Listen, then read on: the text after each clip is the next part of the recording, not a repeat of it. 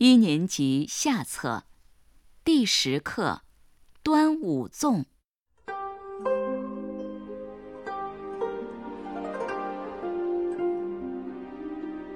一到端午节，外婆总会煮好一锅粽子，盼着我们回去。粽子是用青青的箬竹叶包的。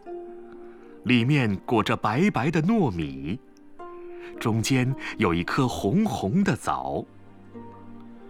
外婆一掀开锅盖，煮熟的粽子就飘出一股清香来。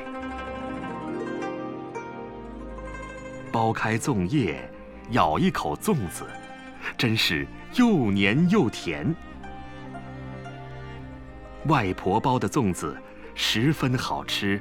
花样也多，除了红枣粽，还有红豆粽和鲜肉粽。我们在外婆家美滋滋的吃了之后，外婆还会装一小篮粽子要我们带回去分给邻居吃。长大了，我才知道，人们端午节吃粽子，据说是为了纪念。爱国诗人屈原。